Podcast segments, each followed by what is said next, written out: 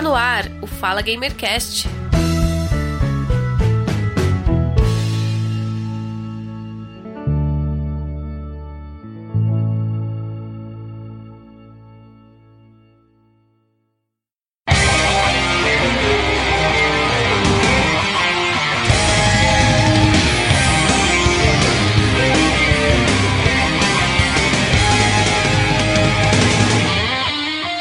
Olá, ouvintes. Eu sou Giovanni Rezende e este é o Fala Gamercast 58.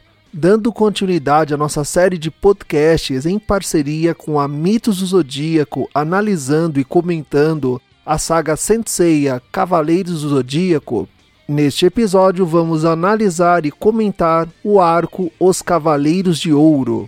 E, como sempre, estou ao lado dela, a nossa especialista em CDZ, a Priscila Preu, da Mitos Zodíaco. Seja bem-vinda.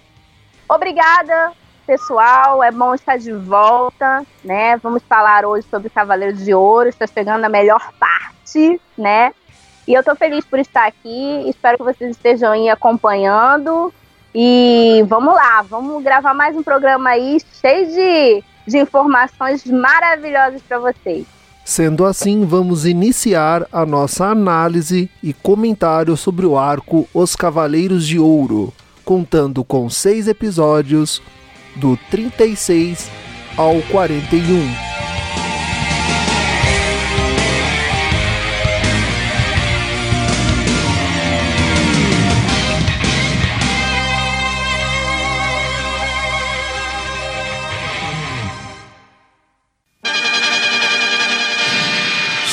Ares estão à procura das partes da armadura de ouro que desapareceram. Mas o paradeiro da armadura sagrada continua desconhecido. Enquanto isso, Sei e Kiki tiveram que superar inúmeros obstáculos para finalmente encontrar a água da vida, que talvez pudesse recuperar a visão de Shiryu.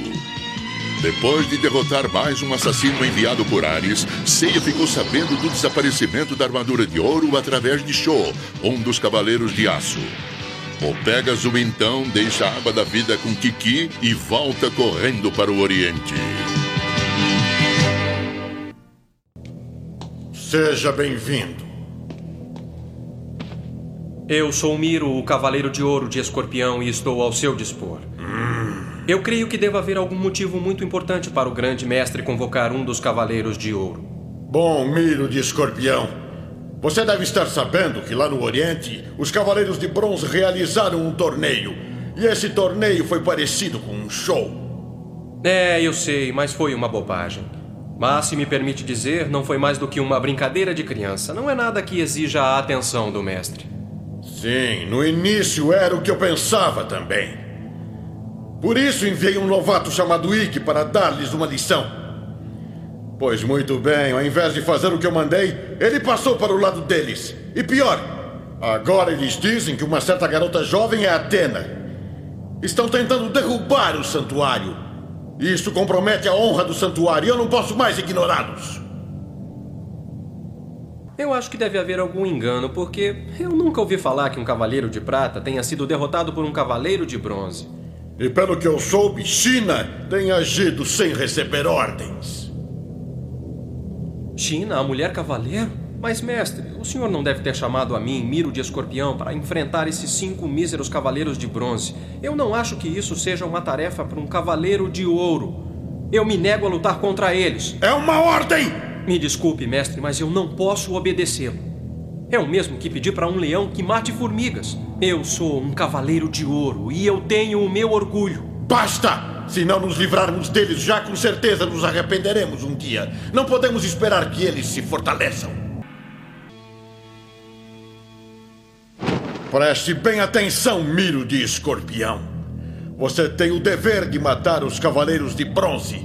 E também essa tal de Saori Kido, que ousa usar o nome de Atena. É uma tarefa simples para um cavaleiro de ouro. Adeus. Espere, Miro! A Iória de Leão?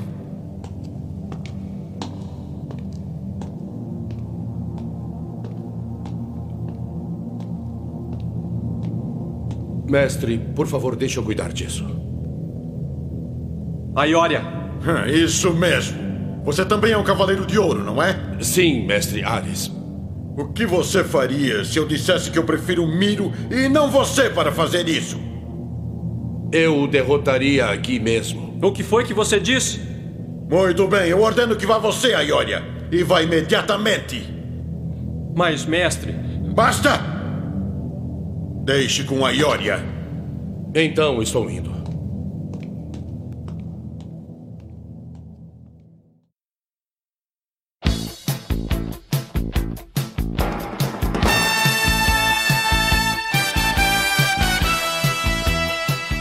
Então, nessa primeira parte, nós percebemos uma preocupação do mestre do santuário com o avanço e a força que os cavaleiros de bronze estão ganhando conforme progridem nas batalhas. Provavelmente a armadura de Sagitário está ajudando os cavaleiros de bronze. O mestre convoca o cavaleiro Milo de Escorpião e o mesmo se recusa a enfrentar os cavaleiros de bronze. Aiolha aparece e ele mesmo diz que pode derrotar os cavaleiros. Também nessa primeira parte, nós vemos o Seiya se recuperando no hospital das batalhas anteriores. Ele vai ter um conflito com a China e em seguida uma luta contra o Aiolha de Leão. Então, Priscila, explica pra gente essa primeira parte do arco Os Cavaleiros de Ouro. Bom, primeiro vamos falar sobre a presunção do Milo, né, escorpião. Essa coisa dele, ah, eu me recuso, não sei o que, aí, matar simples. Cavaleiros de bronze são como insetos, né, na frente de cavaleiros de ouro. Bom, a gente tem que pensar no, na obra num todo, né, e nos fatos que já ocorreram e que vão ocorrer. Alguns fatos é, que se passaram vão ser narrados no futuro, tá? Para que o público saiba. Então, nessa ocasião, acredito eu que não foi só pura presunção do Milo, não, tá? O Milo, é, provavelmente nessa um pouco antes dessa faixa de tempo, ele esteve na ilha de Andrômeda, tá? E lá ele fez uma assassina tá? Ele matou praticamente todos os discípulos do mestre Albion, né? Ou Albiore, depende da tradução, que é o mestre do Shun, tá? Já se sabia que os cavaleiros de bronze é, já se sabia o nome dos cavaleiros de bronze, quem eram os cinco traidores, né? Que estavam é, profanando a ideia do santuário. E aí, é, o grande mestre, né, mais na frente a Júnia de Cavalhão vai falar isso, é, vai atrás de uma posição do mestre do Shun, que ele, se permane ele permanece neutro. Então o Milo vai até lá e mata todo, todo mundo. Então a própria Júnia fala, olha, foram poucos de nós que conseguiram escapar da ilha. Ou seja, ela foi uma das pessoas que conseguiu fugir com muitas dificuldades. Todos aqueles jovens que estavam lá, aspirantes, o Milo matou. Então eu acho que ali, quando ele fala assim, ah, eu não quero ir, por que, que eu vou matar pessoas fracas, né? Matar insetos? Por que, que eu vou. Eu sou um cavaleiro de ouro, blá blá blá blá blá blá. Por quê? Creio eu que deva existir no coração dele alguma espécie de mal-estar estar por tanta covardia, tá? Isso é uma dedução minha. É, antigamente, né, assistindo os episódios, eu não conseguia entender, chegar a essa conclusão. A primeira impressão que eu tinha é que era assim, nossa, como o Mila é vaidoso, como o Mila é metido, né? Uhum. Não quer ir lá lutar. Mas, na verdade, ele já tinha passado por uma situação ali que ele foi lá e saiu é, acabou com a vida de pessoas que não tinham capacidade de se defender no mesmo nível. E também ele foi obrigado a lutar com o mestre do Shun, que era um cara que tinha o mesmo nível ou até superior que ele, e que só foi combatido com a ajuda do Afrodite, que foi em segredo para lá ajudar o Milo. Porque quando o Afrodite soube que o Milo ia para lá, o Afrodite foi atrás porque sabia que o Milo ia morrer. Poderia morrer, né? Poderia acabar indo, é, sendo morto. Então ele foi lá para ajudar. Mas, mas, na verdade, o Milo fez uma coisa que não é muito do feitio, da constelação dele, né? Você observa todas as obras, todos os cavaleiros de escorpião, não é do feitio dos cavaleiros de escorpião agir dessa maneira, né? Sair matando todo mundo, fazer esse tipo de, de, de coisa. É... Quem tem essa característica e não se importa de, ma de matar é... todo mundo, quer nem saber, é muito do cavaleiro de câncer, né? Ele não se importa em matar, por exemplo, como já dito pelo próprio Máscara da Morte, matar crianças, mulheres, idosos, seja lá quem for, ele mata. Ele é o tipo de cavaleiro que faz qualquer serviço sujo que a Atena precise fazer. Mas não é da característica do escorpião não fazer isso. Então eu acho que ele foi meio que presunçoso, sim, mas no sentido de que ele não queria mais participar de covardias, digamos assim. Como sempre, é impossível compreender os pensamentos do mestre. Eu soube que um número cada vez maior de pessoas neste santuário está se voltando contra ele. Ninguém jamais viu o rosto dele por detrás daquela máscara. Ele é realmente um homem misterioso.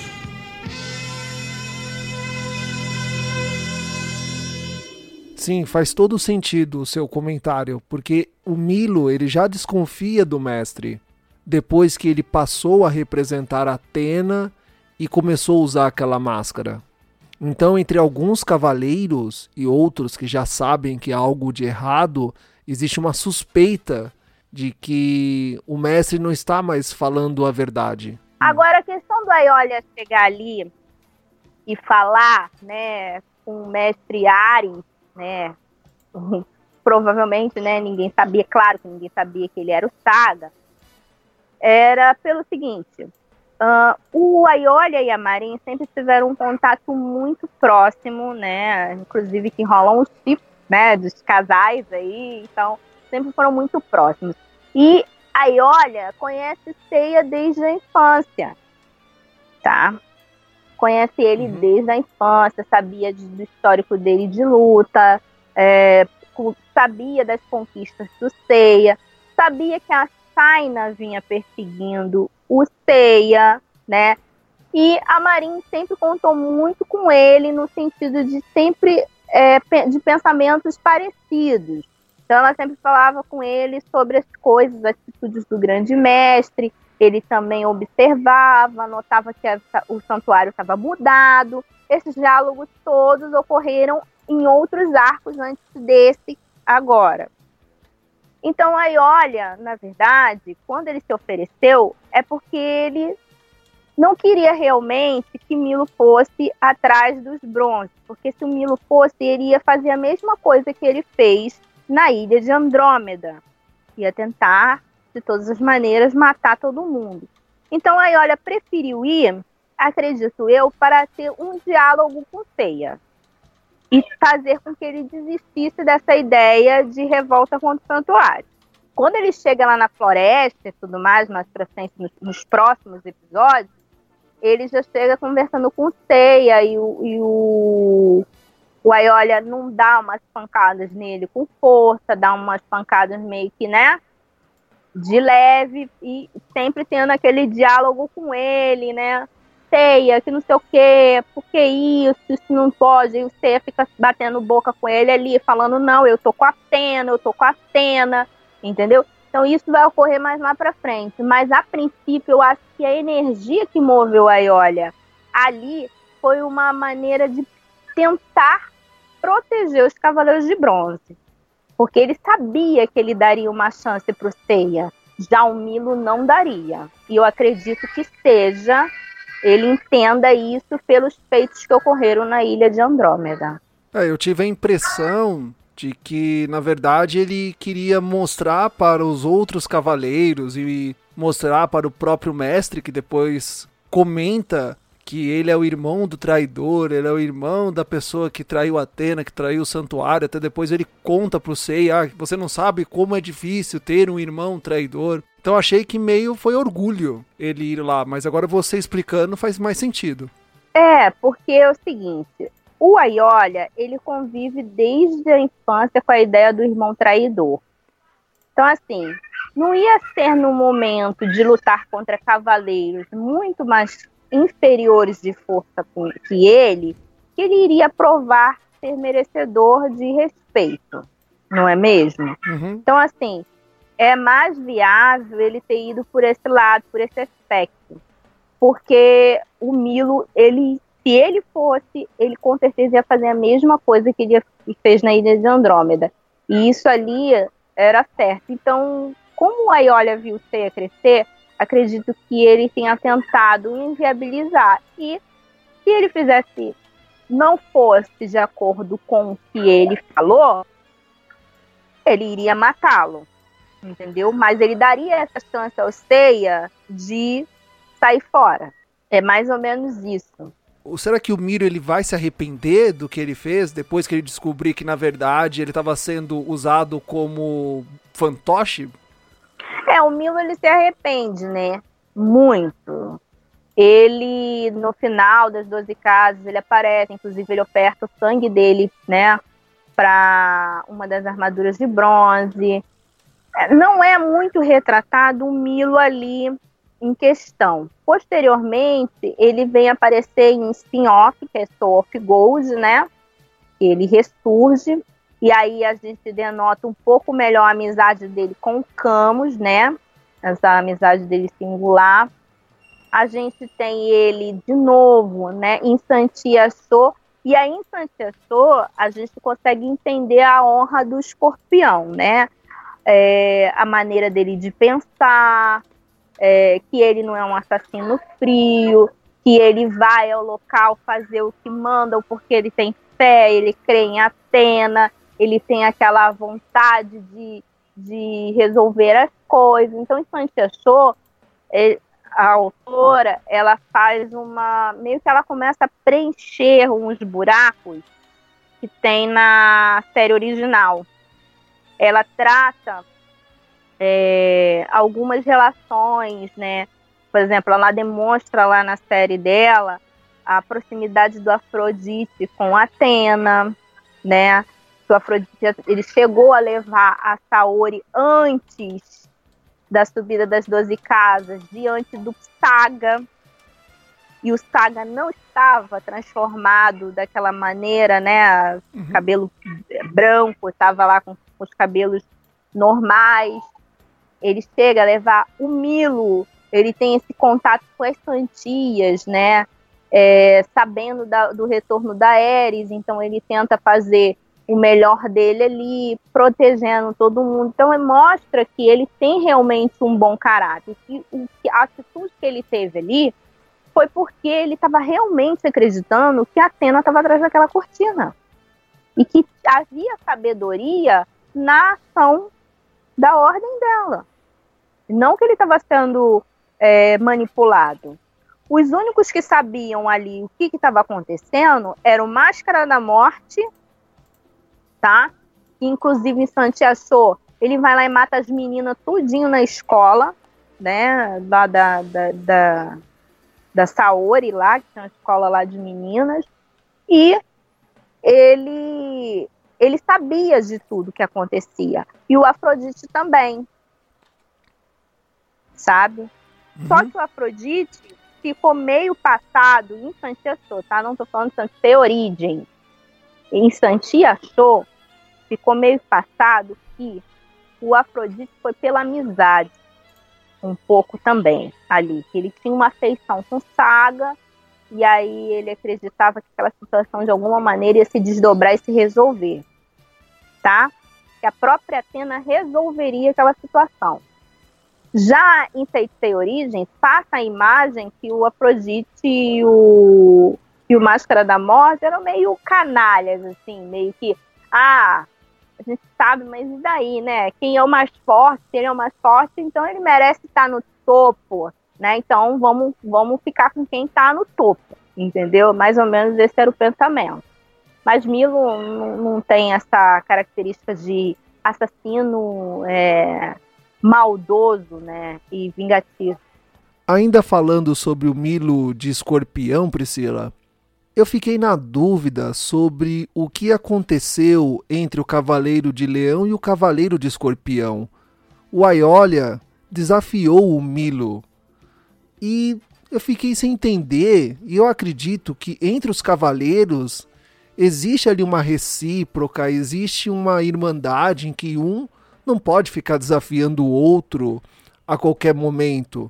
São doze cavaleiros de ouro defendendo as doze casas, até a casa de Atena. Então, em uma batalha entre dois cavaleiros, acredito que haveria empate. Então, existe isso mesmo, essa recíproca entre dois cavaleiros? E o que aconteceria numa batalha entre dois cavaleiros?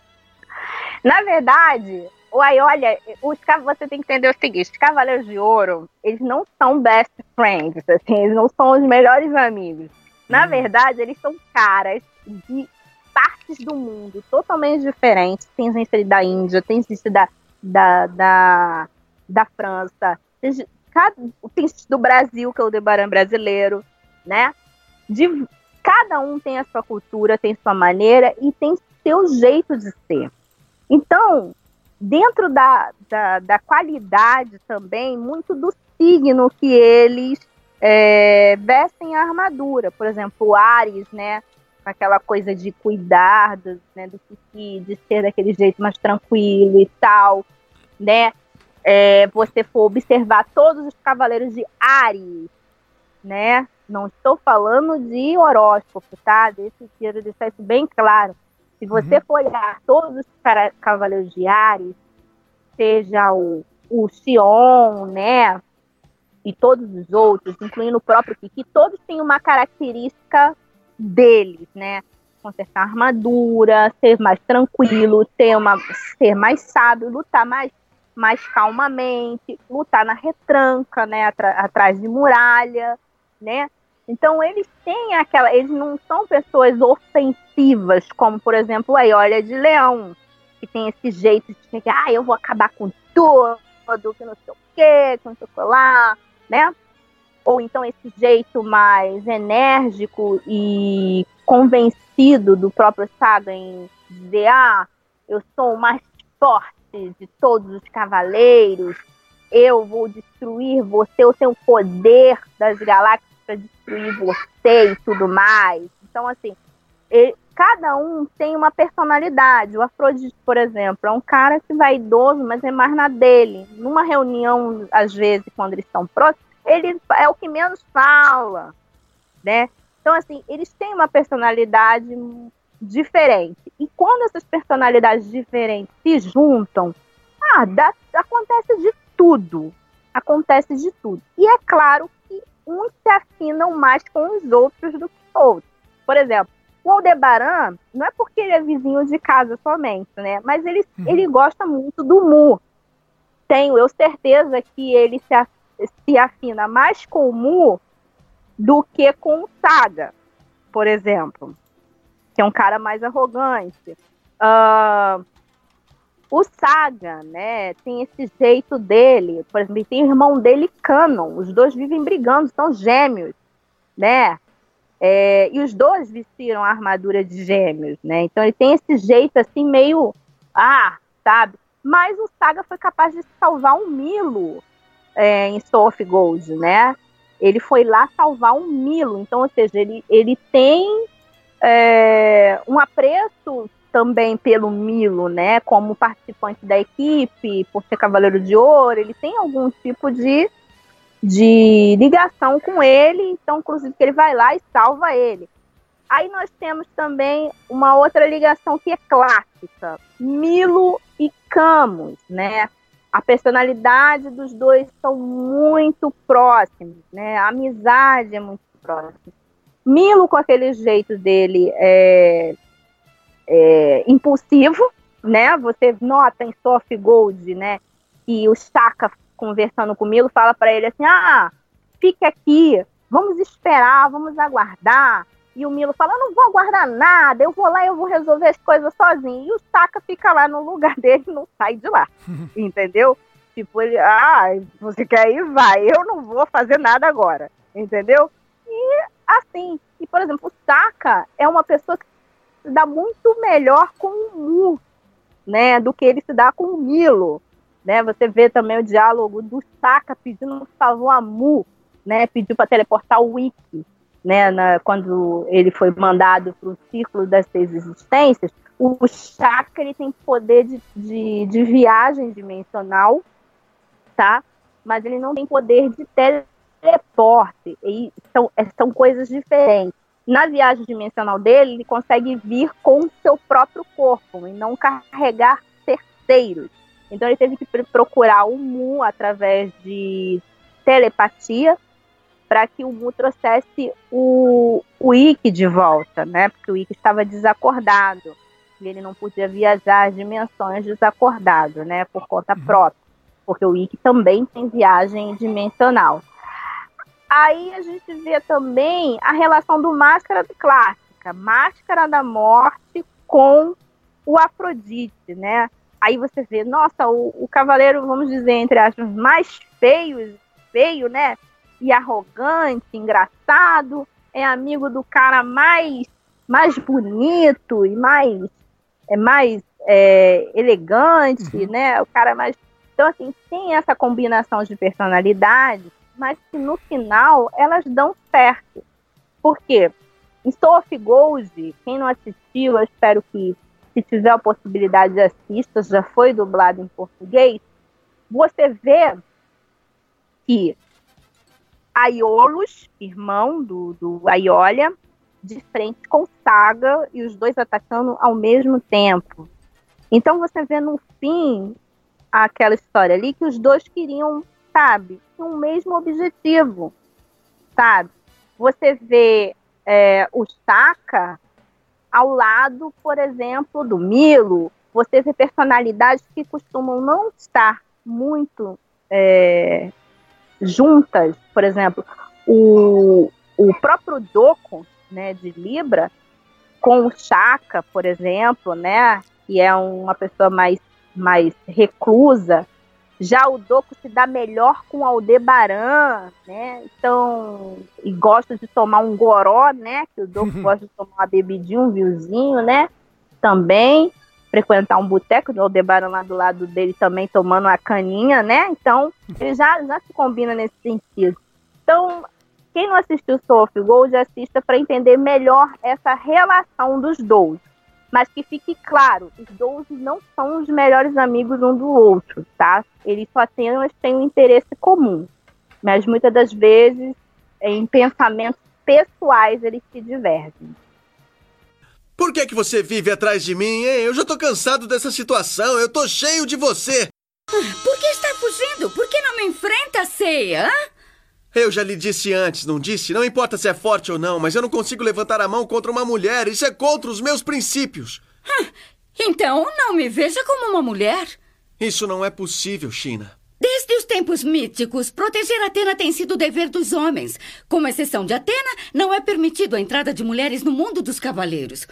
Portanto, quando uma mulher entra no mundo dos cavaleiros, usa uma máscara para não romper com essa tradição milenar e ocultar sua feminilidade. Por isso, para uma mulher cavaleiro ser vista sem a máscara é um insulto maior do que ser vista sem roupa. E o que eu tenho a ver com isso? O que tem a ver com isso? Ceia, uma vez você viu uma coisa que eu queria ocultar muito mais do que meu rosto. O quê? Talvez você não se lembre. Aconteceu há cinco anos.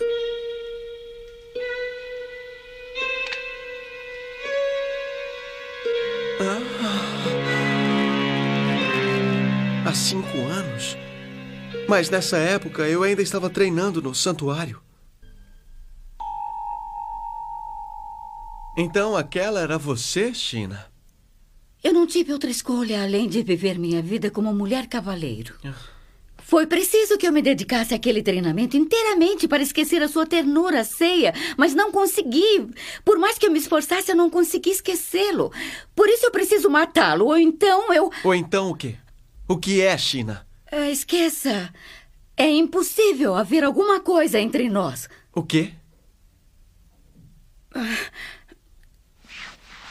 E chega de conversa, vamos lá! O que aconteceu, China? Eu vou te mandar para outro mundo. Algo que me chamou a atenção foi a questão do Seiya não lembrar do rosto da China. Apesar da série não apresentar essa linha do tempo, não parece que se passou tanto tempo. O Seiya teve duas oportunidades em que ele viu o rosto da China. Uma foi no orfanato durante o treinamento, em que eles treinavam separados.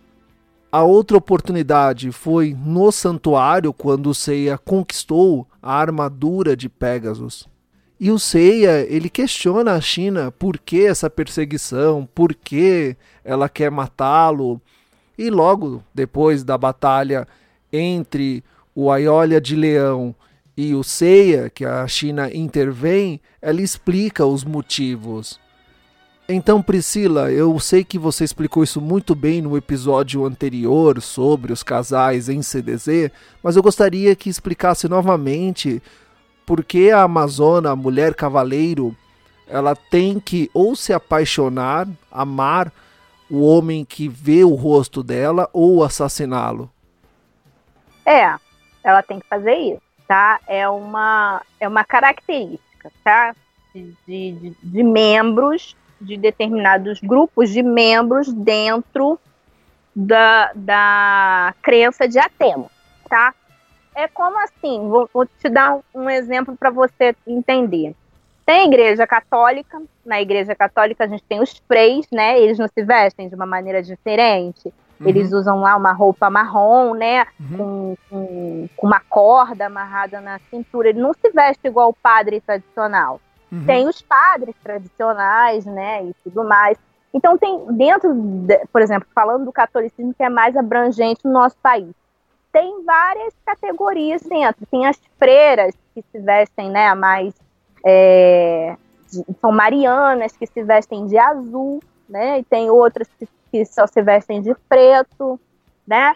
E essa, essa, é, de acordo com a denominação dentro da, da igreja, elas mudam.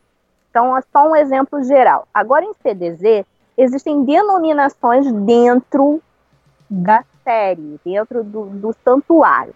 Então, assim, as Amazonas tradicionais, elas seguem a cartilha da Amazônia e as regras das Amazonas, né? Dentro do santuário existe um local, tá? Isso está no mapa desenhado, está, se eu não me engano, na Tizen. É, existe um lugar dentro do santuário chamado Vila das, Ama das Amazonas. É o local onde as mulheres ficam separadas dos homens, tá? Lá elas treinam separado, lá elas usam máscara, lá elas se mantêm. Tem um local comum, né? O local de passagem comum, que é o Coliseu, ali as áreas abrangentes do santuário, as mulheres circulam, os homens também. Mas dentro da Vila das Amazonas, quem circula ali são só mulheres, tá? Uhum. E ali elas têm a liderança entre elas, tem as bestras que ensinam, por exemplo, a própria é, China relata que a Giste treinou junto com ela nesse ambiente. Creio eu que Marin também treinou, porque ela também usa máscara. Mas foi revelado também que existe outra denominação de mulheres dentro do grupo de cavaleiros, que é quem? As santias. As santias, elas não escondem o rosto, tá? As santias, elas andam sem máscara, elas não rezam, não seguem a cartilha das Amazonas tradicionais. Inclusive, algumas santias foram treinadas por Amazonas tradicionais, como Maiura de Povão, a própria Marim de Águia, mestra do, mestra do Ceia, né? Mas elas, essas santias, elas não usam máscara. A finalidade da existência das santias é para servir diretamente a Atena. São mulheres que têm a sua permanência dentro do templo de Atena. As mulheres que estão o tempo todo circulando ali, fazendo a segurança próxima do dia a dia de Atena. sendo seja servindo ela com um chá, né? Arrumando a cama dela, fazendo as coisas para ela e estando ali próximo a ela, coisa que os homens não podem fazer, tá? Então o santuário ele é muito organizado nesse sentido. E a, e a, a China, ela optou por seguir a cartilha das Amazonas. E ela mantém seu rosto coberto. E ela, por seguir essa regra, esse código de conduta, ela tem que levar ele a ferro e fogo até a morte. Então ela opta por amar ou matar o Seiya, tá? Mas a gente sabe que futuramente ela acaba não fazendo o que ela deveria fazer, né? Inclusive na saga de Poseidon no final, ela aparece sem máscara, na frente de todo mundo. Na frente de Shiryu, tá lá parado do lado dela, tá lá parado Yoga, tá todo mundo lá parado no final das 12 casas e a bonita lá sem máscara. Então, assim, meio que ela, né, meio que deixou um pouco de lado essa coisa, acredito que pelo, por fim, pelo objetivo final que é a cena. Mas, é, o que me chama muita atenção nesse episódio é o fato dela ter ciúmes do Seiya, né? Sim. Eu notei que ela tem o ciúme dele, porque assim, a Mino vai lá no hospital e leva um jarrinho de flor, sabe? Tem uma uhum. rosa vermelha, aí ela bota assim do lado da cama do Seiya. E o Seiya é malandro maroto, ele vai e foge, né, do quarto e tudo, aí no final do dia ela arruma lá a Mino e ela vai embora. Quando a China entra no quarto, que ela vê o Seiya deitado, ela pega o vaso, ela manda o vaso nele de flor. Gente, eu falei assim, gente, essa mulher é ciumenta, cara. Ela tava vendo de longe tudinho o que tava acontecendo, foi lá e mandou o vaso. E o Seiya só teve tempo de abaixar. E eu acho engraçado que ela realmente ela gosta dele, a gente percebe isso. E na floresta ela dá o melhor dela. E o que é o melhor dela? Ela não consegue de fato odiar o Seiya a ponto de matar ele tá? Quando a Iolia o ataca, ela inclusive é, entra na frente, praticamente oferecendo a própria vida no lugar da dele. Porque aquele ataque ali era para ser um ataque mortal, tá?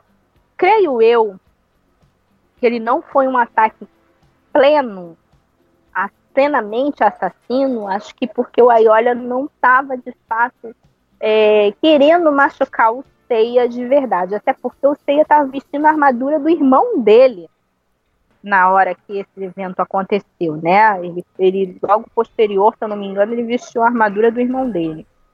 Então, assim, tinha, tinha alguma coisa né, errada, né? O que o Seiya estava falando pro Aeoli ali naquela luta fazia ele, ao mesmo tempo que querer lutar, ele também refletir sobre e ligar os pontos na cabeça dele.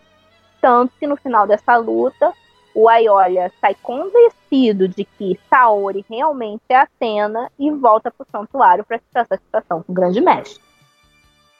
É, o Seiya tenta convencer o Aiolia de que ele está sendo enganado e o Aiolia disse para o Seiya que ele que está sendo enganado, que ele está louco e ele tem que desistir disso, senão ele vai morrer. Que os Cavaleiros de Ouro são cavaleiros muito fortes, que ele nem imagina o que ele está tentando enfrentar. A armadura de Sagitário defende o Seiya durante a batalha contra o Cavaleiro de Leão. O Seiya consegue utilizar a armadura na batalha, e isso deixa o Aiolia bem surpreso. Porém, uma curiosidade é que o Seiya tem muita dificuldade para usar a armadura. E o Aiolia até diz que não é só porque ele está usando a armadura que ele vai conseguir derrotá-lo. Então isso mostra que não basta somente ter a armadura, e sim o cavaleiro tem que ter preparo, tem que ter condições físicas para usar a armadura. O quê? Eu desviei do golpe da velocidade da luz. Foi um pulo poderoso. Foi como atravessar o céu. Talvez agora eu possa enfrentá-lo. Meteoro de Pegasus!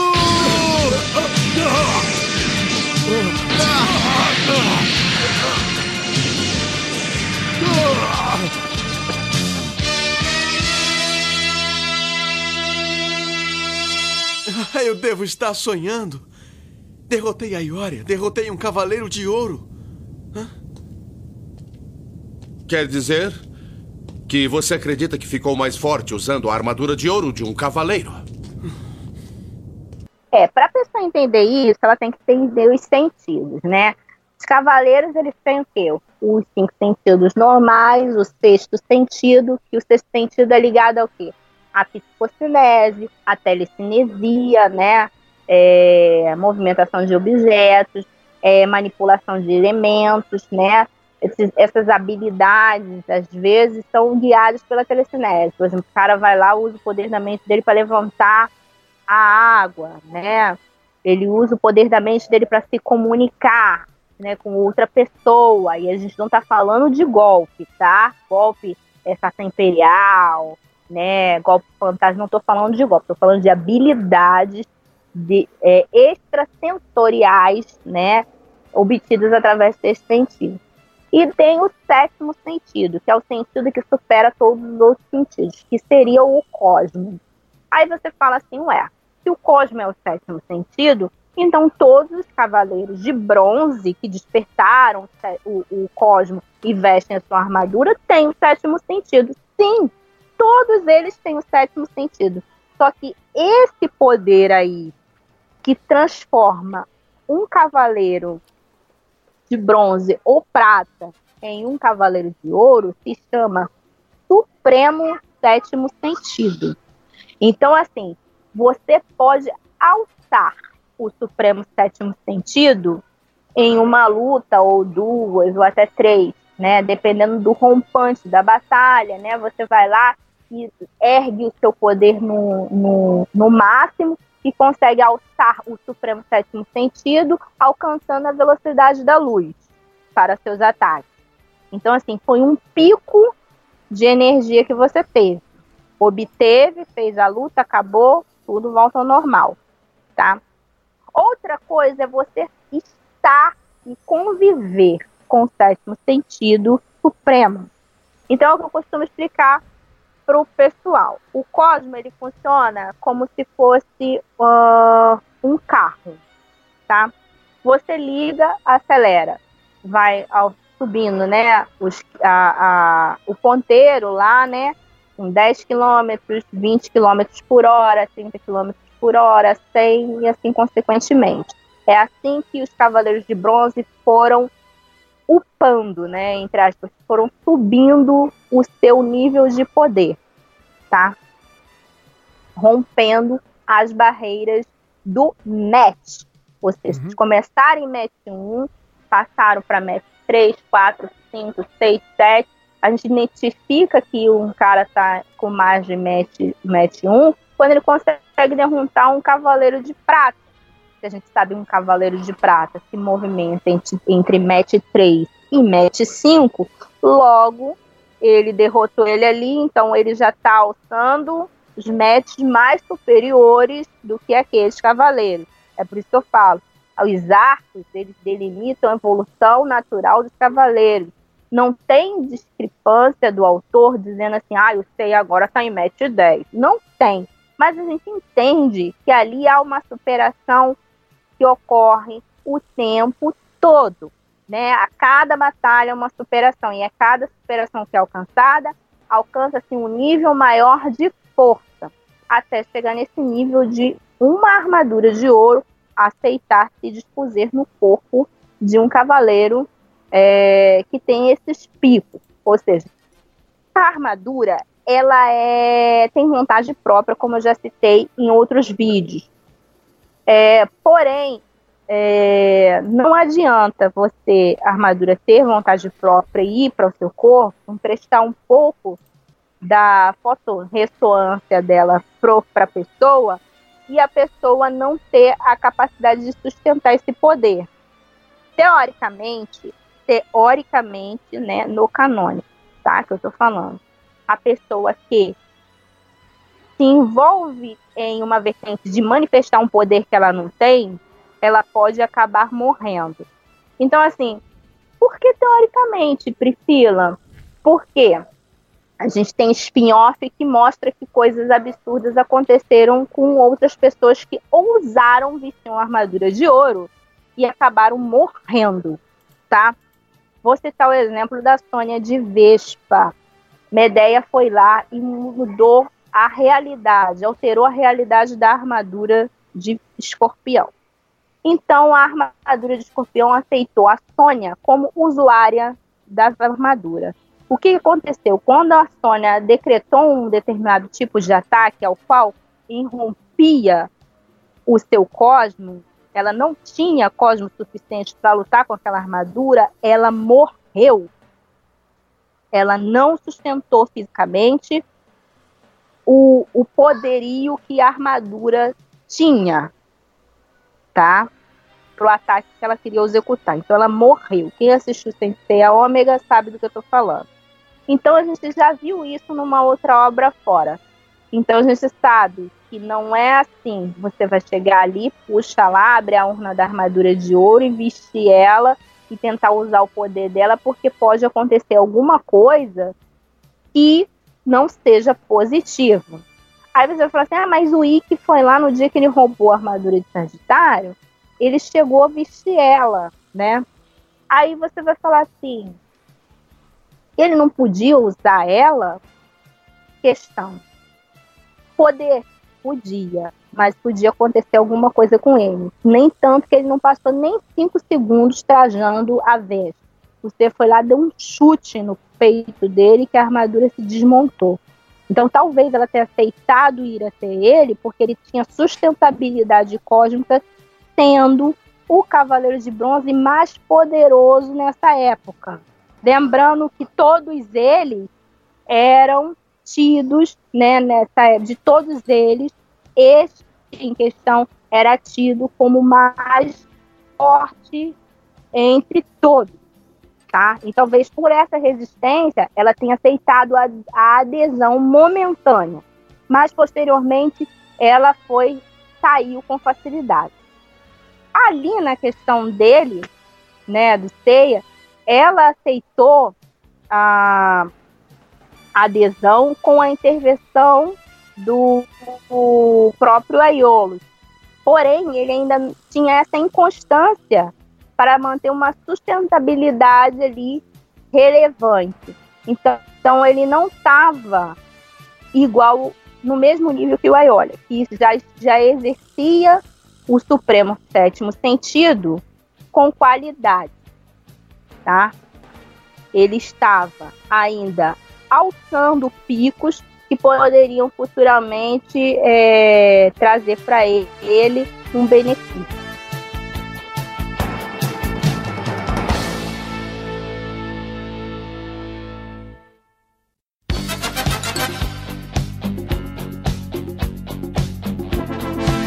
E assim, caro ouvinte, nós estamos finalizando a primeira parte da nossa análise e comentários sobre o arco Os Cavaleiros de Ouro. Gostaria muito de agradecer a Priscila April por estar aqui conosco, tirando nossas dúvidas e também deixando tudo mais claro dentro da saga Senseiya Os Cavaleiros do Zodíaco. Priscila, como os ouvintes podem te acompanhar nas redes sociais, saber mais sobre a Mitos Zodíaco? Olha, vocês podem encontrar a gente nas redes sociais. É só digitar no Facebook Mitos do Zodíaco. A gente está lá firme e forte. Temos o nosso grupo e nossa página. Ou você também pode nos encontrar no Instagram, arroba Mitos do Zodíaco, tá? Vem com a gente, a gente está querendo muitos jogadores lá com a gente para jogar RPG. Temos também um grupo de Saint Stay Awakening, que é jogo novo para celular, com dicas incríveis sobre o jogo, tá? Nós também temos uma, uma aliança lá no jogo, tá? Se você quiser jogar com a gente, vocês vão ser muito bem-vindos e a gente, tipo, é, tá dando dica para todo mundo, não tem essa, ah, é de, de clã de alguém, é outro clã, não, é tudo uma amizade e é informação gratuita para todo mundo. Então, caro ouvinte do Fala Gamercast, nós temos um encontro marcado no próximo episódio. Tchau. Tchau. Tchau, tchau.